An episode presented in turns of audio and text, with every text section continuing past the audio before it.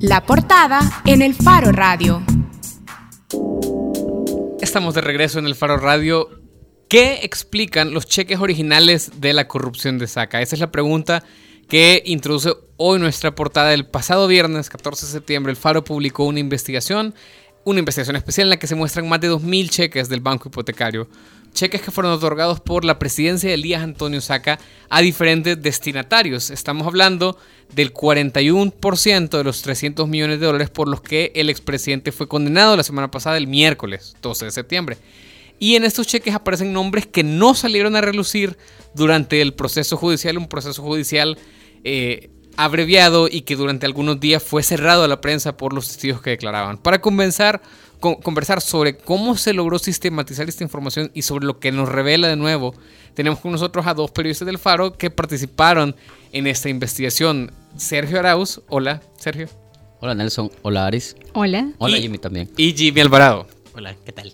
Bienvenidos. Bienvenidos, ellos son parte de un grupo extenso de personas del Faro que, que, participaron en este eh, proyecto y vaya, el análisis de los cheques revela pagos y destinatarios que, de los que hasta ahora no habíamos tenido, eh, no los habíamos tenido en cuenta y no habíamos discutido de ellos, no salieron en el juicio contra Saca eh, y su círculo más cercano de funcionarios son nombres y de personas y de empresas que hasta el momento no habíamos escuchado. ¿De qué pagos, de qué destinatarios estamos hablando? ¿Qué son lo que nos revela en esta investigación? Eh, básicamente, o sea, es como, te voy a explicar un poco cómo fue que llegamos, o sea, no voy a explicar cómo llegamos a esos papeles, pero es la de cómo nació un equipo que estuvo casi durante un mes, vea Jimmy, eh, analizando y básicamente contando, eh, contando, haciendo nuestras propias cuentas sobre la base de documentos originales eh, de todo los ciento, casi que 123 millones de dólares eh, en documentos entre cheques, 2.714 cheques y una serie de documentos en los que también eh, estaban transferencias internacionales y transferencias o notas de cargo internas hacia cuentas del país. Y básicamente lo que hicimos fue contar el dinero, contar los cheques y para eso en el Faro armamos un equipo eh, de varias personas eh, porque era básicamente procesar eh, o sistematizar mucha información para tener nuestro propio número, es decir, en el sentido de que había mucha información de judicializada, todo está judicializado, el caso es tanto que ya hay una condena, pero lo que nosotros hicimos es hacer nuestras propias cuentas en base a información original, por eso se llaman los cheques originales de la corrupción. Y esto dan fe básicamente de algo que, de alguna forma se ha normalizado, solo que no es lo mismo hablar o cotidianizar que los presidentes usan discrecionalmente millones de dólares que tener la sensación, ahí mi de estar con tener bastantes cheques y decir, o sea, cada uno de estos cheques eh, significa 50 mil, 200 mil, 300 mil dólares que cada semana y cada día salían del erario público hacia eh, destinatarios de los que no hay precisión de qué servicios prestaron al gobierno. O sea, ¿Nos pueden dar ejemplos de quiénes estamos hablando o de qué estamos hablando cuando decís que hay destinatarios que no sabemos qué, servicios le prestaron al gobierno? Quisiera partir de esto, que eh, gracias a los cheques hemos podido como colocarle la, lupa a cómo fueron gastados 118 millones de dólares y cómo estos fueron eh, digamos, recibidos por al menos 171 destinatarios.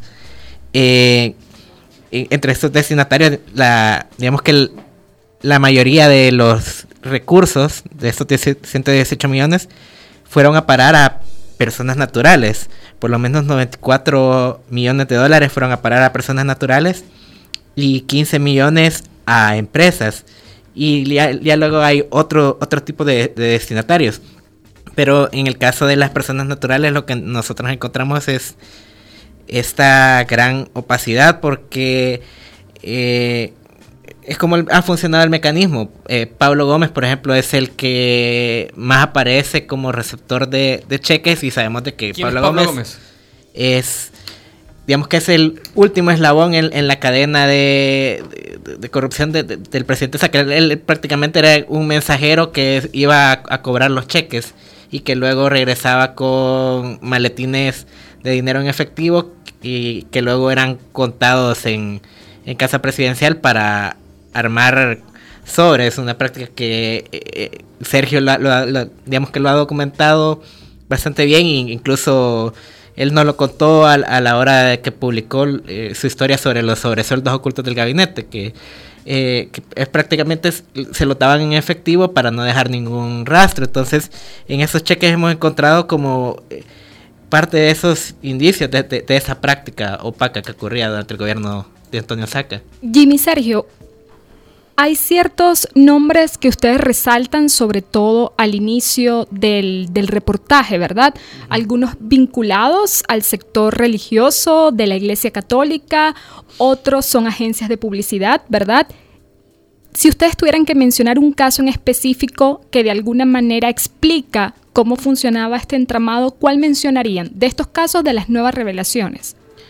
Yo, ah, o sea, yo hablaría Aris, de la discrecionalidad con la que muchas empresas recibían fondos de Casa Press y sobre las que no hay claridad del bien o servicio que prestaron al gobierno o hacia terceros, porque en, caso, en el caso de las agencias de publicidad hay indicios de que todo este dinero que pagaban los salvadoreños o que era del erario público terminaba financiando campañas políticas de un partido, del partido en el gobierno en aquel momento, que era Arena. Eh, y en ese sentido, digamos, hay, en ese sentido lo que arroja esta investigación es eh, básicamente un saco, un hoyo sin fin en gastos oscuros, opacos, eh, sobre los que muchos empresarios deberían de rendir cuentas, creo yo. O sea, en el sentido de que... Hablemos de algunas de estas empresas. por ejemplo, Canal 2, hay una transferencia eh, de 350 mil dólares. A mí me gustaría saber qué bien o servicio prestó a la presidencia de la República en aquel momento para que se haya hecho de esta forma. Es decir, eh, hablo porque parte de lo que creo que no está tan retratado en la nota y qué bueno que por eso existen estos espacios para, para comentar más, es que ya hay un peritaje en la fiscalía que dice claramente que muchas empresas y el mismo presidente Saca se pasaron por el forro la ley de licitaciones. O sea, básicamente hemos tenido durante años una ley de, licitaciones que no ha servido para nada. O sea, y Jimmy ha documentado en muchas investigaciones que los presidentes, los últimos cinco presidentes del país han gastado casi mil millones de dólares como si fuera su billetera personal. Y yo creo que muchos de los gastos eh, si obedecen a pagos eh, que parecen que son los pagos de un príncipe, como hay una tienda que se llama Capricho que entiendo que vende cristalería y cosas de lujo, o sea, gastan casi un poco más de 20 mil dólares en eso. a, ver, cuando hablamos de algunas de estas empresas, eh, si ustedes entran, la gente que nos escucha entran ahorita en la portada de elfaro.net pueden verlo, están es el primer link que sale, todos los, cheques de la corrupción. Y pueden ver la herramienta que eh, ahí pueden accesar a los 2.714 cheques, verlos uno por uno y ver cómo están distribuidos. Ustedes, por ejemplo, cuando nos vamos al rubro de empresas, en empresas hay algunas de las, eh, de las compañías que ya habían sido mencionadas en el juicio, como es el caso de las compañías de publicidad, que ya se ha dicho en varias ocasiones que son eh, montos que no habían, que, se otorgaron sin que existiera contrato entre la presidencia. Estamos hablando de Funes y Asociados, América Publicidad, Campaña, Receptor, eh, Molina Bianchi y eh, estas empresas. Hay otras empresas eh, que, es un poco lo que decía pues acá Sergio, que no han dado cuenta de cómo se usarán esos fondos. Llama la atención, por ejemplo, uno de los mayores rubros lo ocupa Galvanizador Industrial Salvadoreña, Galvaniza, que tiene 54 cheques por 1.6 millones de dólares que es una empresa que vende materiales de construcción de la que no tenemos registro de cómo se gastó ese dinero. No, solo eh, tuvimos una conversación con el abogado de Albaniza y estamos a la espera de, digamos, de detalles. Nosotros lo que le hemos pedido, y para también esto creo que es, útil para que la gente o los lectores entiendan a las empresas, no todas las personas que aparecen como receptores de cheques, son 171 destinatarios, necesariamente eh, tienen que estar implicadas en un caso de corrupción. ¿eh? Aunque el dinero y el origen sí creo que eh, tiene que ver con, con, algo muy opaco, que es la, la, partida secreta. Pero una empresa no está obligada a que... Ahora, en este caso, Galvaniza sí creo que uno es una de las empresas que recibió más dinero, recibió más de un millón de dólares, recibió continuamente cheques de entre 20 mil y hasta 45 mil dólares y no sabemos qué servicio prestó a la presidencia o hacia un tercero que beneficiaba a un funcionario público. No sabemos nada de ese dinero y en ese sentido está obligada a, dar cuentas también. y yo creo que más que, digamos, como no es un funcionario público esta empresa, eh, la fiscalía debería de abrir una línea de investigación. No sabemos si la ha abierto, no sabemos si eh, tiene otros expedientes abiertos y está en indagaciones, pero el punto es que sí hay empresas, como también aparece campaña, aparece receptor. Eh, Las em- casas encuestadoras de, opinión también aparecen y, creo que esa es una de las interrogantes que sería muy interesante que, respondieran estas dos empresas, Data Research y, Consulta Mitofsky, eh, para qué clase de de encuestas fueron contratadas por el gobierno. ¿Cuál era el cuestionario de, esas encuestas? ¿Eran para el gobierno o, o como hemos tenido indicios eh, con algunas agencias de publicidad, eran para el partido Arena?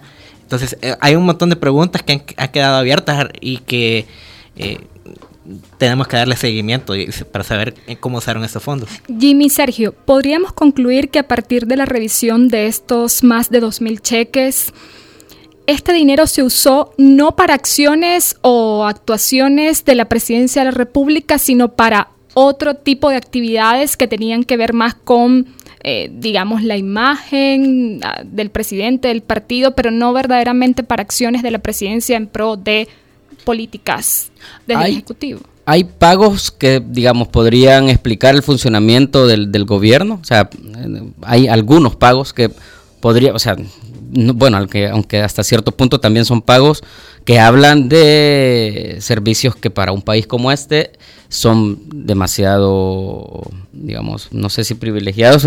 Hay pagos a líneas de aerolíneas eh, que ofrecen servicios de jets privados o jets presidenciales y también hay pagos hacia hoteles como el Ritz de Nueva York y o sea, donde la, una noche por barato cuesta mil dólares. O sea, hablan también de despilfarro, o sea, de despilfarro, en el sentido de que el presidente se daba una vida excesivamente privilegiada a costa de fondos que provenían del Estado.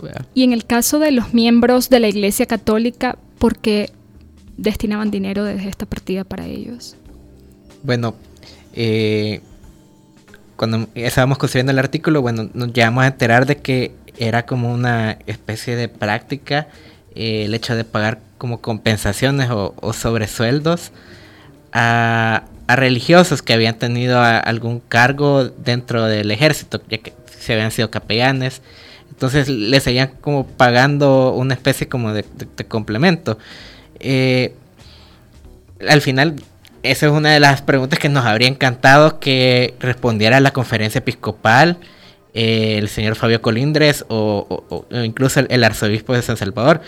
Nos gustaría saber si esta práctica es una práctica del pasado o si continúa existiendo esa práctica y, también saber cuánto, cuánto dinero reciben.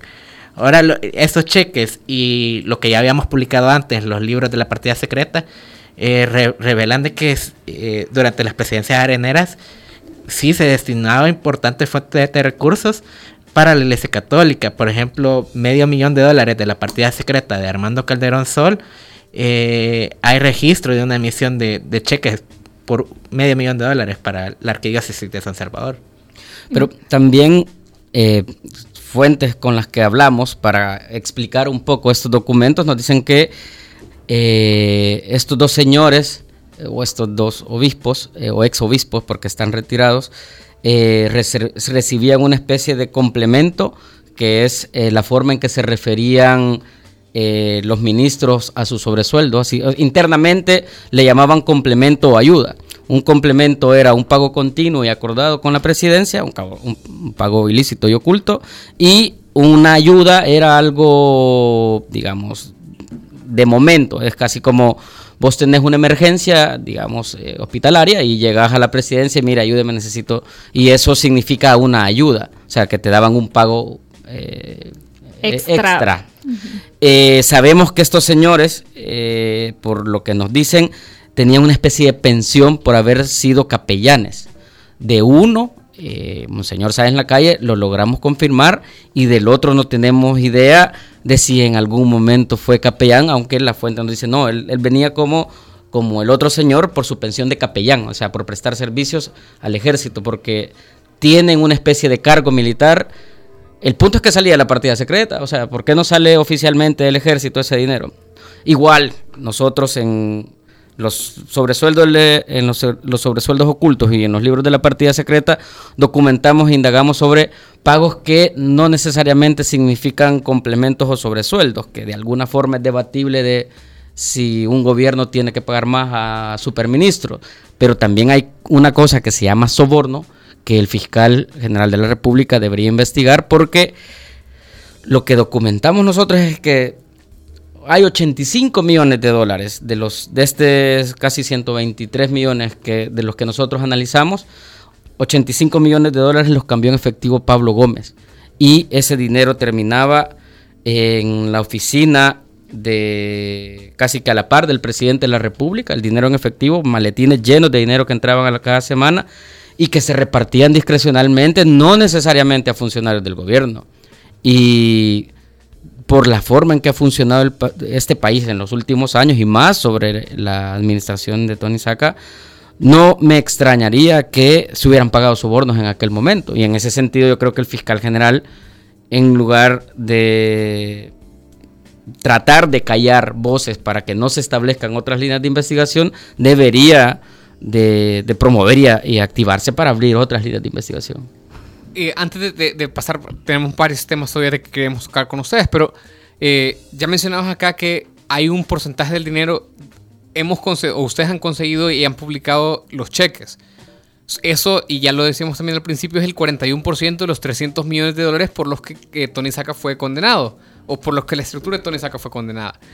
Esto significa también, Sergio y Jimmy, que hay todavía un buen porcentaje de dinero que no sabemos, digamos, el destino final que tuvo, tanto en efectivo como en la existencia de otros cheques. Te lo pregunto porque eh, normalmente cuando se publican estas investigaciones, la gente dice, ¿y dónde están los cheques de X, Y persona? Muchos se preguntan, por ejemplo, por la vicepresidenta del quinquenio eh, de de Saca, la exdiputada Navilma Escobar, o, eh, otros funcionarios, otras personas y ahora que ustedes hablaban de la Iglesia Católica, yo también me ponía a pensar, bueno, el, periodo de Tony Saca también fue muy conocido por la presencia fuerte de pastores de iglesia evangélica en Casa Presidencial, en eventos de Casa Presidencial, el rol que tuvieron pastores evangélicos en la campaña de Tony Saca y no hemos visto, digamos, chequeteos. Eso no significa que, o sea, el hecho que publiquemos esto no significa que esos cheques no existan, sino que todavía hay mucha de esta información que no ha sido revelada. Sí, hay como decía, eh, un hoyo negro de 85 millones de dólares, solo en los cheques que nosotros eh, analizamos o contamos, pero en el caso de la fiscalía hay más, y en ese sentido yo creo que eh, precisamente debe de abrir otras líneas de investigación el fiscal porque hubo un reparto de dinero en efectivo, creo que todo lo que hacía Pablo Gómez en los distintos bancos del país eh, era para básicamente para perder el rastro de ese dinero. O sea, Pablo Gómez... Para lavarlo. Es, nosotros decíamos esa, esa metáfora o esa construcción de Pablo Gómez era el último rastro del que él ni se daba cuenta. O sea, ese dinero creo yo que es difícilmente eh, rastreable, pero creo que la Fiscalía tiene los elementos para, para investigar y creo yo que en el partido Arena, bueno, también en el partido Gana, eh, sobre este caso tienen mucho que decir. ¿En qué sentido? Eh, Rodrigo Ávila, diputado y candidato presidencial del 2009, eh, creo yo que no puede alegar ignorancia. O sea, no puede alegar ignorancia de que él no sabía de dónde venía el dinero con el que se financió su campaña. O sea, como mucho tiene sospecha, fue director de la policía, o sea, tiene un poquito de intuición para investigar que pasaba algo raro. Eh, también tenemos a otros diputados que están ahí que crecieron a la sombra, o sea, crecieron en poder a la sombra de la administración Saca. Carlos Reyes, o sea, Guillermo Gallegos, o sea, todos son, bueno, Margarita Escobar, todos son funcionarios de la administración Saca o eh, funcionarios allegados a Saca en aquel momento que deberían de explicar cosas. El, caso Saca no termina eh, con, la condena de, Tony Saca.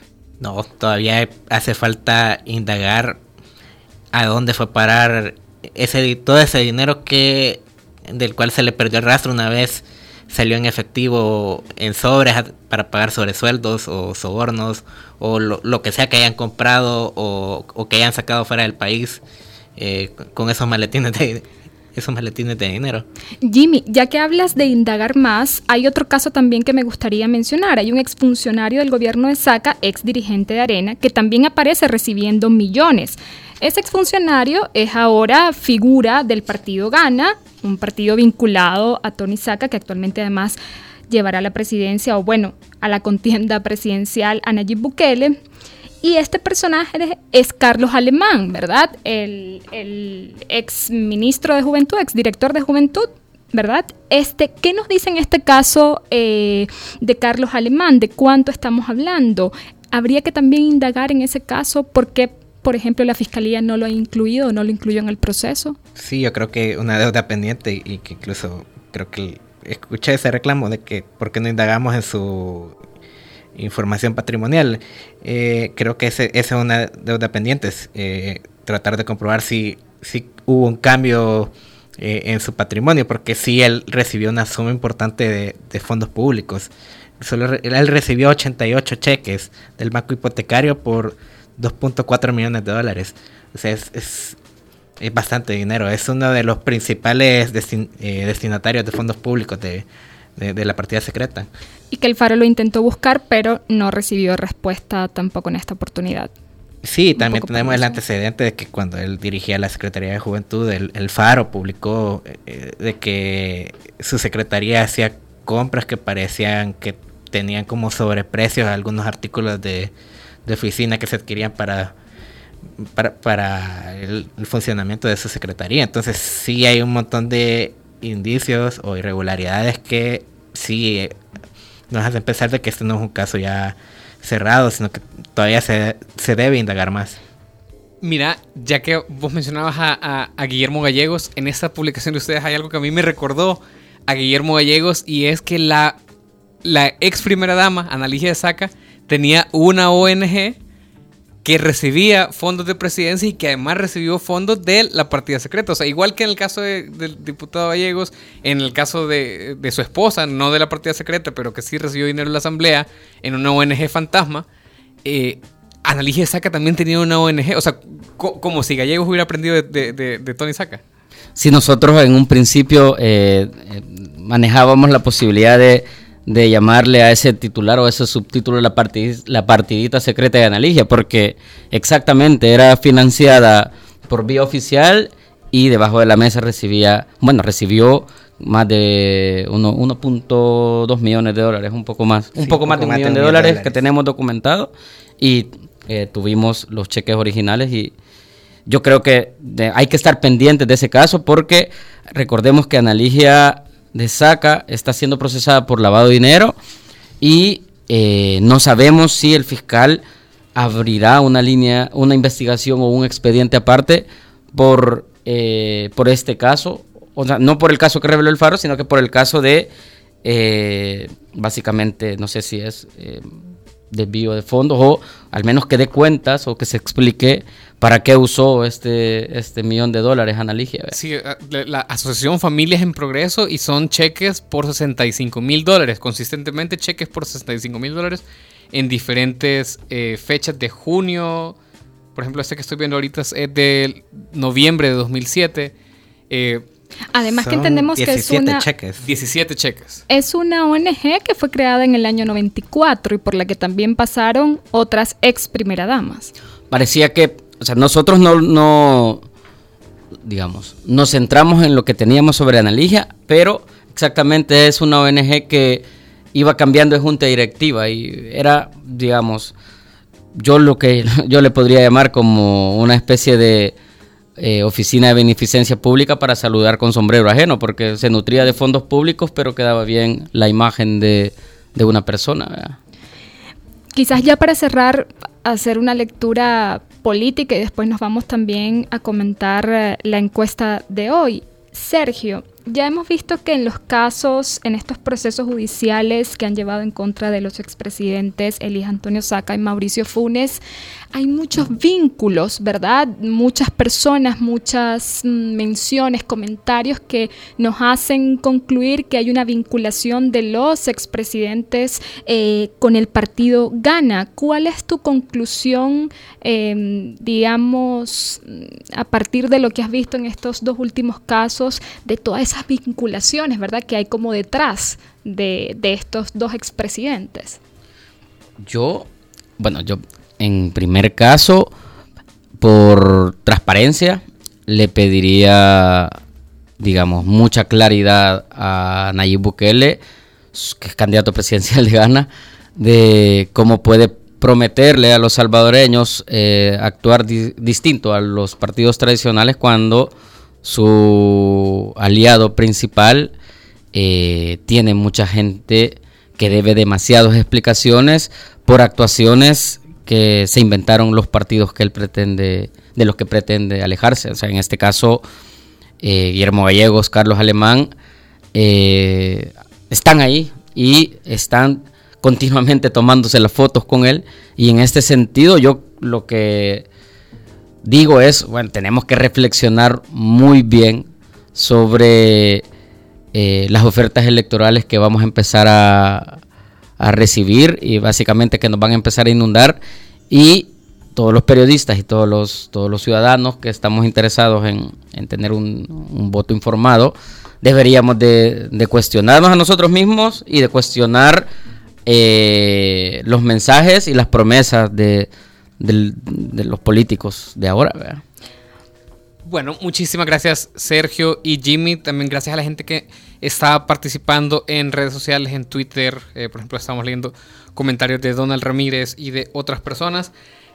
Hicimos una encuesta en, la cuenta de Twitter del Faro Radio que dice así, la Fiscalía ha hecho lo suficiente para perseguir a los involucrados en la corrupción del último gobierno de Arena y 371 eh, personas participaron el 74% de los participantes contestó que la fiscalía no ha hecho lo suficiente. otro 19% dijo que la fiscalía debe investigar más. Y solo un 6% considera que la fiscalía ha hecho lo suficiente. Lo que vos decías, creo que la gente que participó en nuestra encuesta está de acuerdo con vos. Y, lo que decía Jimmy, que el caso Tony Saca no termina con la condena de Tony Saca y su círculo más cercano. Y bueno, la invitación es para que vean la investigación especial del Faro en la plataforma web del periódico y nos vamos en unos minutos con la contraportada. Vamos a tener a las actrices y al productor de la obra Polvo de Gallo de Teatro del Azoro, un retrato escénico del abuso sexual en El Salvador. Ya volvemos. El Faro Radio. Hablemos de lo que no se habla. Estamos en punto 105. ¿Sabías que en un año la micro y pequeña empresa vendió al gobierno más de 140 millones de dólares? Por ley, al menos el 12% de las compras públicas son para la micro y pequeña empresa. Todos los días en el gobierno existen nuevas oportunidades de negocios seguros para tu empresa. Compite y véndele al gobierno. Es fácil. Conoce cómo en espaciomipe.com. Comisión Nacional de la Micro y Pequeña Empresa y Superintendencia de Competencia. ¿Sabías que en un año la micro y pequeña empresa vendió al gobierno más de 140 millones de dólares? Por ley, al menos el 12% de las compras públicas son para la micro y pequeña empresa. Todos los días, en el gobierno, existen nuevas oportunidades de negocios seguros para tu empresa. Compite y véndele al gobierno. Es fácil. Conoce cómo en espaciomipe.com. Comisión Nacional de la Micro y Pequeña Empresa y Superintendencia de Competencia.